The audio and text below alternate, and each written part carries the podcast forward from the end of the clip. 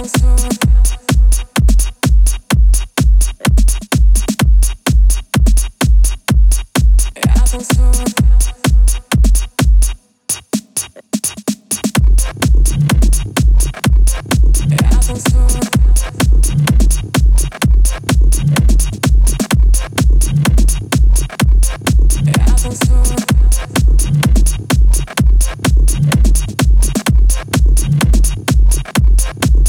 Thank